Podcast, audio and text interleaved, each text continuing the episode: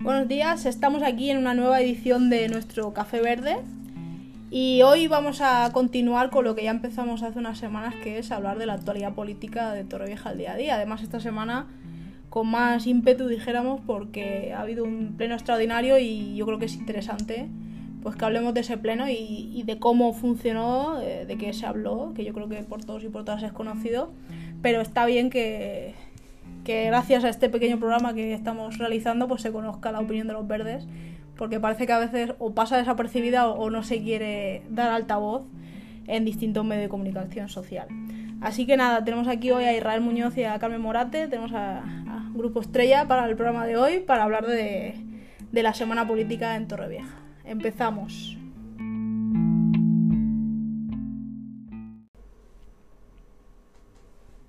Bien, eh, como ya hemos dicho, vamos a hablar sobre el tema del Pleno y la semana política aquí en Torrevieja con Israel y con Carmen. Buenos días a los dos. Hola, buenos días, ¿qué tal? Hola, buenos días. Pues nada, comentarnos un poco, ¿no? Sobre qué, por qué hubo un pleno extraordinario esta semana, sobre qué fue y por qué fue tan importante, ¿o no? Pues os comento, el viernes prácticamente a última hora se nos convocó para, para tener un pleno extraordinario. El lunes por la mañana cosa que ya de por sí chirría un poco porque, a ver, mm, por un poco de respeto hacia los compañeros y para que podamos tener tiempo de revisar toda la documentación, em, sería lo suyo eh, darnos un poco más de plazo, aunque sí que mm, cumplen la ley porque aprueban el extraordinario, es decir, eh, la urgencia, y con lo cual pues vamos el lunes por la mañana habiendo tenido que invertir el fin de semana en, revisar y en pensar y, ver los puntos que nos traen. Eh, se habló de la bajada del IBI, una bajada ridícula, como nosotros eh, opinamos, eh, una bajada que, bueno, ahora si quieren lo, explicáis los demás, que entendéis un poco mejor, mejor el tema de los impuestos, pero al fin y al cabo es una bajada mm, ridícula porque es muy pequeña y que no va a beneficiar al, a la sociedad en general, sino a unos pocos propietarios de, de, mm, casas o de edificios eh, inmuebles, en general. Gracias, Israel. el otro tema fue la suspensión eh, provisional de, mm, de la ordenanza del, lo diré, de mercados, claro, mercados kioscos. para, pues entiendo que es para... Em, para eliminar de momento las tasas que tienen que pagar estos eh, con los comerciantes con, con, todas las pérdidas que han tenido ahora por el corona. Eh, por el tema de que ya he comentado, de que, que, se nos convoca el viernes para última hora y se nos para, para el lunes por la mañana, pues eh, podrían por respeto hacerlo con un por 24 horas más de tiempo, creo que sería un detalle por, por su parte. Claro, a mí me fascina ¿no? el tema de la urgencia porque eso es algo de lo que se suele tirar cuando pues uno pues tiene dudas de si se va a aprobar o está en gobierno en minoría o no tiene capacidad.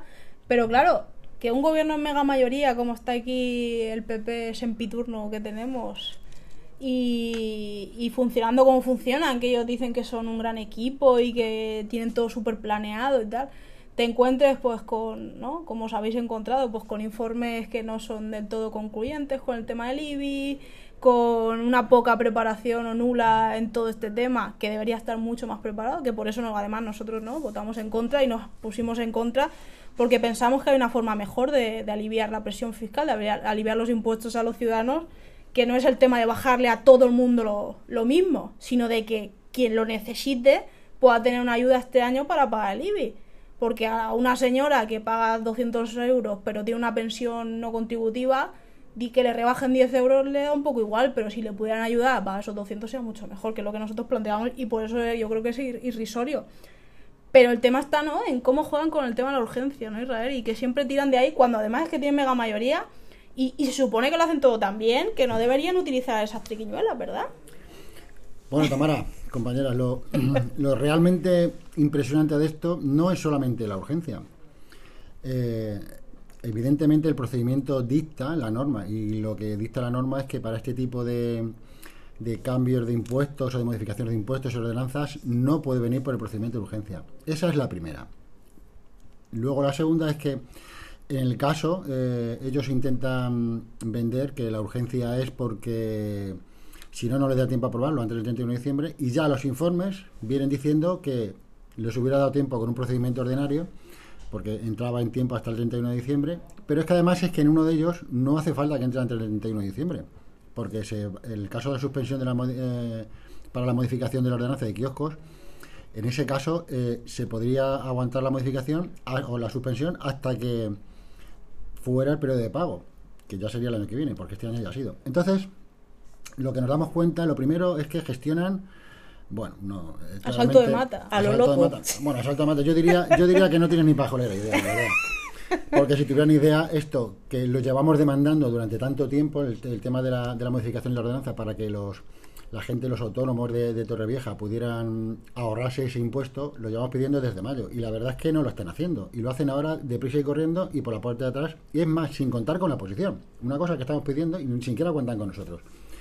Que además fue muy gracioso. Eh, porque se puede ver incluso con la prepotencia que están trabajando, como realmente están de cara de, espalda a la población, y, el, se puede mostrar además en, el, en la comisión informativa pleno, que también fue por urgencia, que nos avisaron tal como a las 2 para las 9 tener la, tener la comisión, se ve claramente como una concejal de ellos simplemente está conectada el teléfono, eh, pero como desaparece de la sesión y se va a trabajar. Y mientras, pues se da una vuelta con el coche participando en la sesión.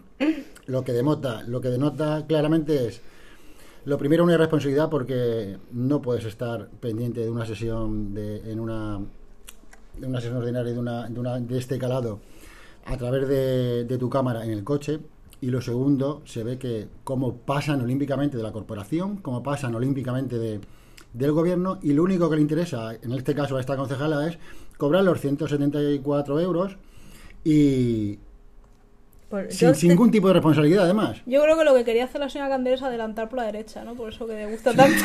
sí, también.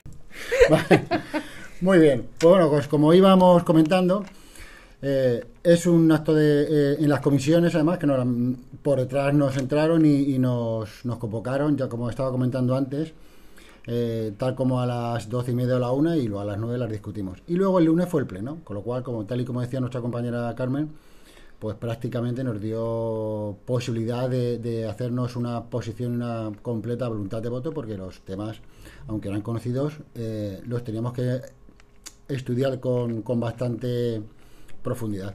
Entonces, bueno, como tal y como hemos comentado, el tema del IBI, eh, bueno, esto es reírse, eh, reírse de la gente a la cara. Eh, a una persona, a una familia de, que además lo comenté en el pleno, a una familia de cuatro miembros, por ejemplo, que, esté, eh, tenga un piso, esté pagando una hipoteca, que esté pagando unos impuestos y demás, que se haya quedado sin trabajo, que ahora le reduzcan 10 euros el IBI, me parece, pues eso, una medida populista y que realmente no soluciona para nada los problemas que tiene la ciudadanía ahora debido a la crisis de la pandemia. Y evidentemente esa, esa, medida no la apoyamos, no la queremos efectiva. Y luego la otra medida, que era la del kiosco, la de la suspensión de la ordenanza de los kioscos, pues evidentemente, bueno, aunque entendemos que no está bien tramitada, porque la han hecho por urgencia, la han hecho deprisa, no hay nada propuesto de lo que va a ser, como va a ser el futuro de la, de la ordenanza, pero bueno, aún así nosotros nos abstenemos pensando en que quieran recapacitar y que quieran hacer las cosas de mejor manera. Sí, la pregunta es, ya que tardan tanto, ¿ahora por qué tienen tanta prisa? Es decir, ¿podrían haber eh, hecho estos trámites? Pues leches al principio de la, de la pandemia. Al principio, antes del verano, podrían haber iniciado estos trámites. Lo hacen ahora y encima con prisas. Ya da igual, dos o tres días más, creo yo. Claro, aparte es el tema, ¿no? De, hay un concepto que se llama mm, velo de es, es, contrario a la presunción de inocencia y no sea presunción de culpabilidad. Es algo parecido a velo de culpabilidad. Y es no cuando tú no, la sensación, ¿no? Cuando tú intentas que todo salga rápido sin que otras personas hayan sido partícipes del proceso, que no haya transparencia en el proceso, ¿no crees que es una forma, ¿no? de autoinculparse en que hay algo que está mal o que podría estar mal o que ellos mismos ni siquiera creen en las medidas que están tomando, porque cuando tú tienes las cosas claras, sabes lo que quieres hacer, no tienes ningún problema, abres el documento a, a otras personas. Ya nos pasó, ¿os acordáis con el presupuesto un poco parecido? Que al final, mirad, eh, el, el juzgado nos dio la razón de que querían por la puerta de atrás meter un presupuesto en plena pandemia. Pero juegan con todo lo mismo, o sea, ¿de qué tienen tanto miedo? ¿De que se esconden tanto si son tan puros, tan buenos y además tienen esa mega mayoría que ellos siempre tienen en la boca que la gente les ha concedido y tal? O sea, si tú tienes tanto, tanto, tanto poder, ¿por qué luego te comportas así? ¿Por qué son tan déspotas? Es lo que a mí me fascina, ¿no? Y la Candel, en- me- la señora Candel en, en particular es el ejemplo claro de una persona que, uy, sí, es, ella es la mejor y siempre cuando habla, además a ti siempre te dice, es que usted, lo- nosotros trabajamos mucho. dice, bueno, pues no sé si trabaja usted o se va a hacer el Rally Dakar con el coche. Pero claro, siempre van intentando buscar que ellos están por encima de todo y con sus acciones, ¿no? Dejan entre otra cosa, ¿no tenéis esa sensación? Efectivamente, eh, es lo que llevamos diciendo ya desde hace mucho tiempo. Un bonito discurso, muy bonitas palabritas, pero luego acciones cero. Este es el gobierno de la parálisis y lo demuestran con sus acciones, efectivamente. O lo que mejor dicho podríamos decir, sus no acciones. Llevamos demandando mucho tiempo medidas que realmente puedan resolver los problemas que nos ha creado la pandemia y se ve claramente que son incapaces, son incapaces, no han sabido trabajar de la manera adecuada. Ya el otro día en el pleno ya les tuve que decir que entiendo que, estos momentos son difíciles, pero se requiere gente de altura y ellos no lo están demostrando, ni lo están demostrando porque no saben dialogar con la oposición, todo esas escondidas, como estabas comentando con, con un acierto muy grande, las propuestas no son eficaces, eh, al final, después de todo este año y algo más, la única propuesta que ellos han sacado adelante es que han conseguido con- eh, contratar a cinco directores generales o a cuatro directores generales. Y con toda esa gente que se han traído de fuera, no tienen capacidad resolutiva para resolver problemas de verdad. Tenemos problemas en el censo, tenemos problemas en el PRO, tenemos colas en, en- en el mercadillo, tenemos colas en, en, todas las partes, en bienestar. eh, tenemos sucias las calles, los parques ya ni se arreglan. Entonces, bueno, ya tantas cosas, pues bueno, eh, tenemos que decir que, que, que al final eh, su acción realmente ellos la defienden muy bien porque hablan muy bien. Eso sí, tienen, como dice también mi compañera Carmen, 10 asesores para, para publicidad y prensa, pero luego a la hora de, de ser efectivos para el pueblo es totalmente nulo. Sí, eh, a ver, lo que a mí me sorprende mucho es, ella habla de trabajar, hablando de Carmen Gómez Candel, pero luego el tema de las gestiones, de los trámites legales que, que se supone, bueno, que se supone no, que la ley te exige eh, llevar a cabo para poder gastar eh, dinero en el ayuntamiento, hablando por ejemplo del plan de choque o plan de cheque, como lo, lo llamamos aquí, oye, eh, haz los trámites pertinentes legales para que luego no te puedan echar para atrás o para que luego los funcionarios firmen esas facturas. Todo eso también es trabajar y eso, eso es lo que un concejal debería hacer. Hacer todos los trámites de la forma más legal posible para que luego no te puedan echar en cara que hagas todo pues de cualquier manera y ya teniendo la, la mayoría es que no es no yo no lo entiendo no es entendible por qué lo hacen todo eh, de manera chanchullera en vez de poder hacerlo todo legalmente ya teniendo la mayoría que tienen. Es que no se, no se entiende. La, la única explicación que yo tengo es que están acostumbrados a hacerlo así y no saben hacerlo de otra Claro, manera fijaros si les gusta el chanchulleo. O sea, vamos a hacer un pequeño timeline, un, crono- un cronómetro de cómo fue el tema de, de la señora Gómez Candel con el coche. A primera instancia, la señora Gómez Candel dice que no pasa nada. ¿Os acordáis? Mm. Y el alcalde, bueno, pues que no, que la señora Candel estaba intentando con medios y tal. Claro, cuando ya empieza a filtrarse en la prensa, empieza a preguntarle a la prensa, oye, pero que esto así no puede ser, ¿sabes? Que es que si asistes es asistir. No es estar haciendo otra cosa y mientras tanto tú tienes el vídeo de fondo. Es que vamos, eso es. No, no solo falta de respeto hacia los, los compañeros de corporación, sino a la democracia en sí. Si es que se la creen. Que se la creen cuando ganan, solo. Pero bueno, ese es otro tema que si queréis hablamos otro día. O sea, primero dicen que no pasa nada. Luego dicen, intentan mentir diciendo que es que está permitido. Y luego ya cuándo. Por eso digo que es importante el tema de transparencia, los tiempos y, los, y que haya luces y taquígrafos en las cosas. Lo que dices tú, si no, seguirían con los chanchulleros. Claro. Cuando eras de público, es cuando ya dicen, ah, venga, pues, pues a lo mejor sí que no, y ya, pues a lo mejor voy a multarla. Que por cierto, ninguno hemos visto la multa. Mm, No. Y yo no he leído a la señora Gómez Candel ni pidiendo disculpas, ni todavía reconociendo que ha hecho algo mal, obviamente. El orgullo puede y, claro, cuando tú trabajas tanto y dices que haces tanto, no vas a decir que la has cagado, básicamente. O sea, por eso, o sea, es ese rollo, ¿no? De, aun teniéndolo todo de cara, aun teniendo todas las facilidades del mundo y tal, viven tan bien Mm. en esa oscuridad, en esa oscuridad que decía, decía Bertolt Brecht, ¿no? Que esos claroscuros son donde aparecen los monstruos. Viven tan a gusto que es que les da absolutamente igual. Y si no hay esa transparencia, esa luz, esa inve- investigación, no, no es que seamos aquí la policía, Fiscalización. que, hace, que hacemos los verdes, eh, pues yo no sé ni dónde estaría esto. O sea, Claro. no lo sé. Sí, además además en este punto que también has explicado, Tamara, hay que decir que el- este tipo de falta de transparencia y esta oscuridad es siempre, históricamente, el preludio de la corrupción. Entonces, eh, evidentemente, y lo estamos demostrando además con nuestra fiscalización, cada vez que hay algún asunto oscuro, nosotros tiramos del hilo y, estamos sacando cosas feas.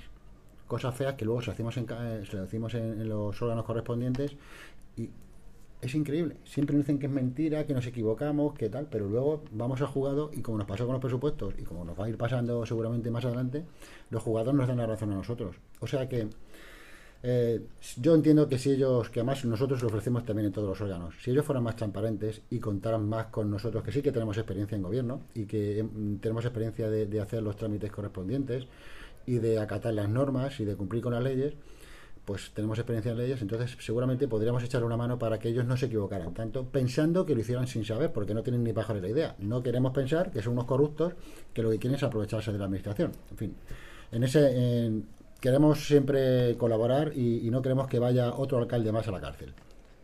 Bueno, pues en principio con esto yo creo que hemos explicado bastante bien cómo ha sido la semana. Eh, como siempre, muchas gracias por escucharnos a todos y todas. Eh, sabéis que estamos a vuestra disposición en nuestras redes sociales, en Facebook, en Instagram, que ahora estamos dando bastante caña, así que meteros, que estamos haciendo cosas guays. Eh, y a través de nuestro correo electrónico, losverdesdetorrevieja.gmail.com Así que cualquier duda o consulta, o si queréis algún tema en particular de que hablemos alguna semana, ahí podéis sugerirlo. Así que muchas gracias y buenos días a todos y todas. Buenos días. Hasta luego.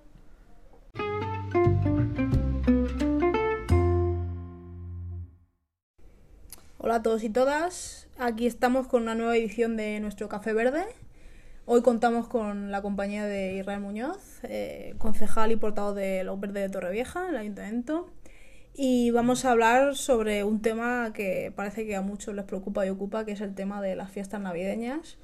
Y no solo las fiestas navideñas, sino el extipendio que está haciendo, los gastos que está haciendo el Partido Popular en estas fiestas, que como todos sabemos son unas fiestas atípicas y, y bien, para comentaremos con el concejal hasta qué punto se puede uno gastar las cantidades que se está gastando y cómo lo está haciendo. Así que comenzamos nuestro café verde. Bien, buenas tardes, aquí con Israel Muñoz. Hola Israel. Hola, buenas tardes, Tamara. ¿Cómo estás? Muy bien. Nada, eh, como hemos comentado en, en la introducción de, de, nuestro programa de hoy, vamos a intentar hablar y, ¿no? y explicar un poco pues cómo, se, cómo están siendo los preparativos para las fiestas navideñas en Torrevieja. Más que fiestas navideñas, para algunos les toca el gordo, parece, ¿no? Con estas fiestas. No vamos a decir en qué sentido, pero yo creo que todos lo podemos entender y todas también. Porque, ¿no? Hay unos gastos bastante excesivos, ¿no? En, cierto, en ciertas partidas, ¿no? Es real, en ciertas, en ciertas fiestas. Bueno, eh, los gastos son en las fiestas, no en las partidas, porque la mayoría de, de, estos trabajos se hacen sin contrato y se han adjudicado a dedo. Por lo que al adjudicarse a dedo, lo primero que nos sorprende es que para el Belén este año haya supuesto una subida de, una subida de dinero de euros alrededor de los 40.000 euros, lo que nos va a costar el Belén este año en Torrevieja. El Belén en Torrevieja es una cosa que, nos gusta, lo, vemos necesario, pero entendemos que en estos momentos de pandemia no es necesario gastarse 40.000 euros. Y más cuando desde la ventana de nuestro despacho estamos viendo trabajar a la gente de cultura de, del Ayuntamiento de Torrevieja y no estamos viendo realmente a la empresa montarlo. Estamos montando, o sea, estamos viendo a los a los habituales trabajadores del ayuntamiento que son los que siempre tienen que estar sacando las cosas adelante. Por lo cual, pagar esa cantidad de dinero a esta empresa o a esta supuesta empresa, mmm, desde el punto de vista mío personal, no lo comprendo. Eso por un lado. Luego tenemos la, la- la mala suerte o la buena suerte de que quede bonito o no. Entendemos que con este dinero de 40.000 euros puede ser que quede más bonito que la propia Torre Eiffel de Francia. En fin, eh, ¿hasta dónde se van gastando? ¿Hasta dónde, o mejor dicho, hasta qué límite podría tener el ayuntamiento para invertir en fiestas, dejando de lado las primeras y primordiales necesidades de, de- de nuestras familias aquí en Torrevieja, de nuestros eh, autónomos y de, y de- bueno, eh, nos han venido con, la, con el discurso de que promocionando fiestas la gente viene a Torrevieja. Evidentemente, en el estado que estamos ahora mismo, donde hay un cierre peri- perimetral, donde tenemos eh, bastante dificultad para la movilidad, entendemos que no va a venir gente o no va a venir mucha gente fuera aquí a pasar las fiestas.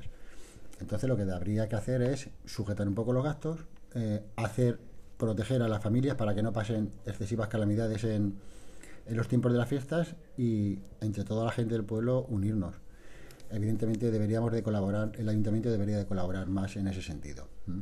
Claro, porque al final yo llevo la- relativo poco tiempo aquí, pero el año pasado también tuvimos mm, jarana con el tema del Belén, ¿no? El, el año pasado también los gastos fueron bastante excesivos y me acuerdo, ¿no? Cuando pasó el tiempo que aún llegaban partidas de gastos del tema del Belén meses después. Con lo que al final el problema no es solo lo que dicen que van a gastar, sino el fraccionamiento, ¿no? Lo que se llama fraccionamiento, que es que tú un gasto lo divides en muchos pequeñitos y al final la oposición o las personas de la calle no podemos llegar a saber cuánto se han gastado realmente en una cosa en concreto, ¿no? Pasa un poco eso.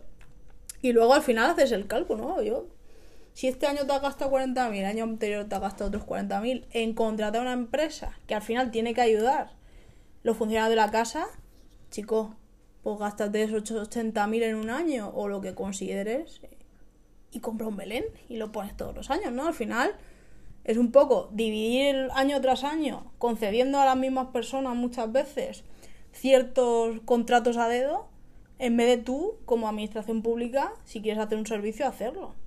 Y entonces ahí es un poco extraño, ¿no? A mí me resulta extraño. Evidentemente, esa sería la solución más adecuada. De hecho, el, eh, Torrevieja tiene un Belén en propiedad.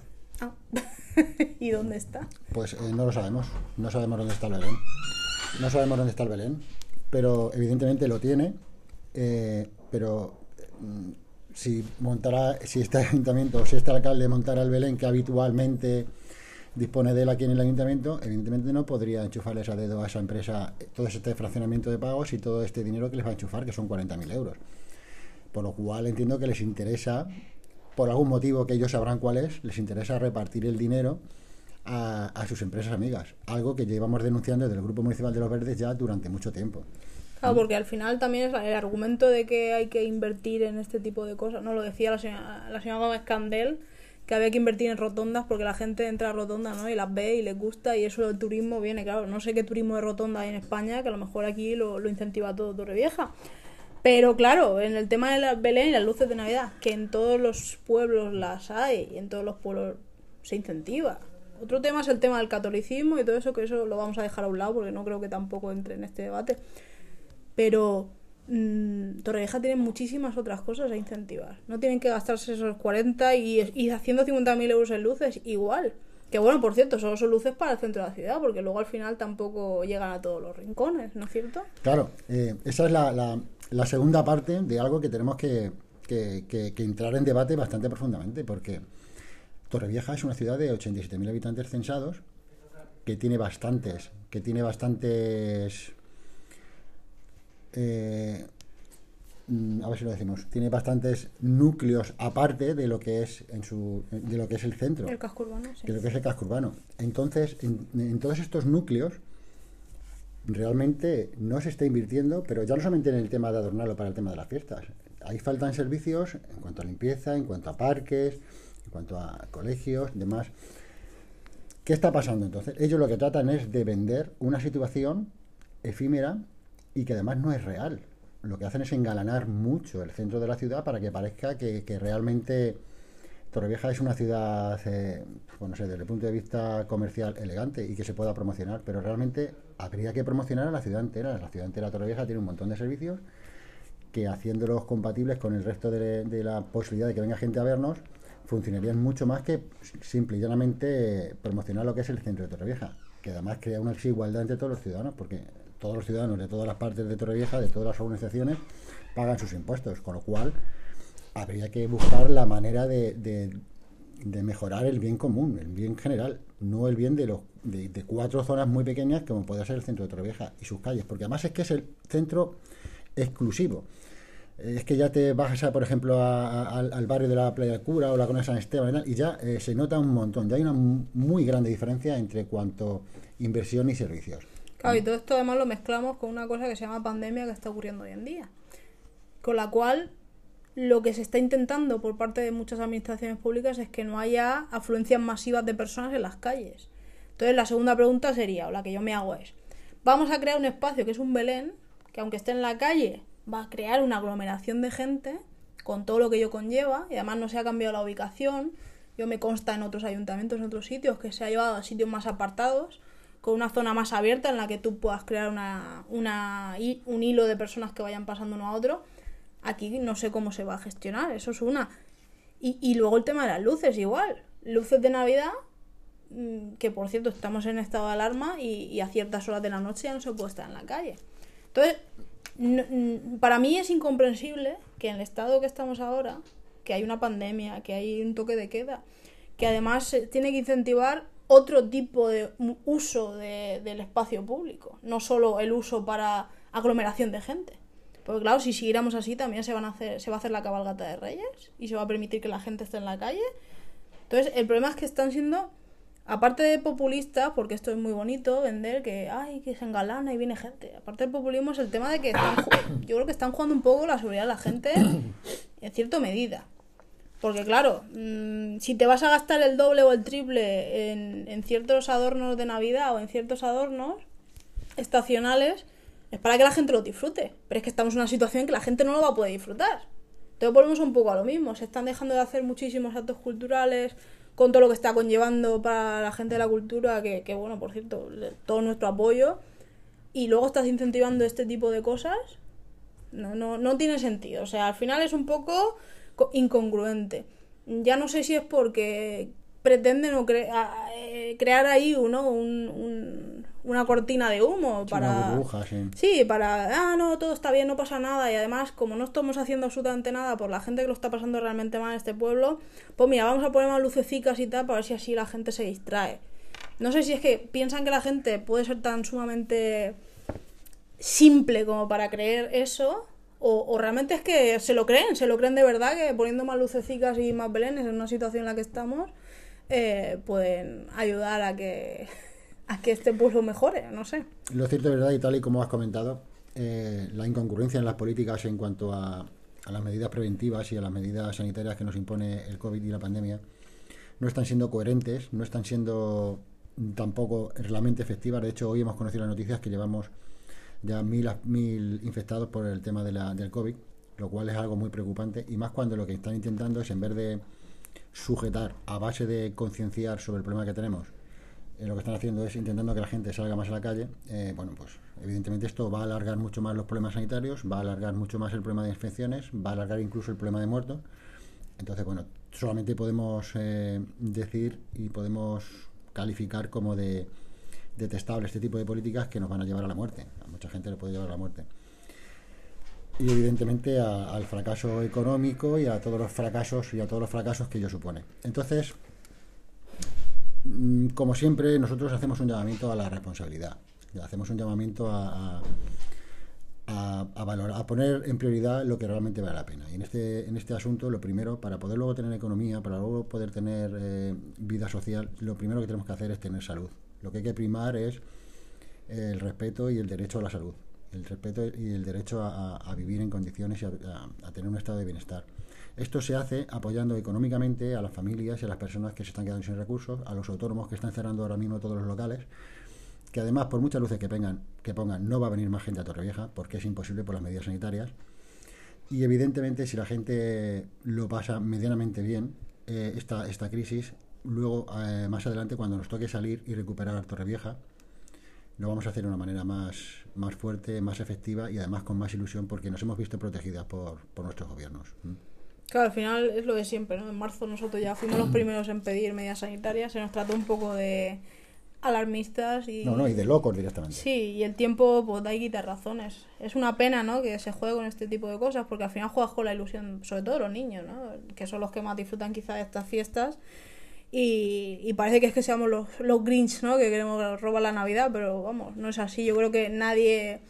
A nadie le puede caber la cabeza que uno pueda entender que este año pues habría que haber hecho, habría que haber planeado unas fiestas un poquito más austeras y tener en cuenta pues eso, que ese dinero que está bien usarlo en cultura y en muchos otros eh, en muchas otras cosas cuando no estamos en medio de una pandemia ahora mismo este año pues sería mucho más interesante pues apuntalar apuntalar las necesidades básicas de, de toda esa gente que se está quedando en el camino por desgracia así que nada muchas gracias por este ratito de charla Israel siempre es productivo y, y muchas gracias a ustedes por seguirnos semana tras semana. Eh, ya saben que pueden contactar con nosotros en nuestro correo electrónico loverdetorrevieja.com a través de nuestras redes sociales, Facebook, Instagram. Y ya saben que pueden plantearnos temas para debatir en estos pequeños café verdes que ya se están haciendo habituales eh, semana a semana. Así que nada, muchas gracias y hasta la semana que viene. Muchas gracias, hasta la semana que viene.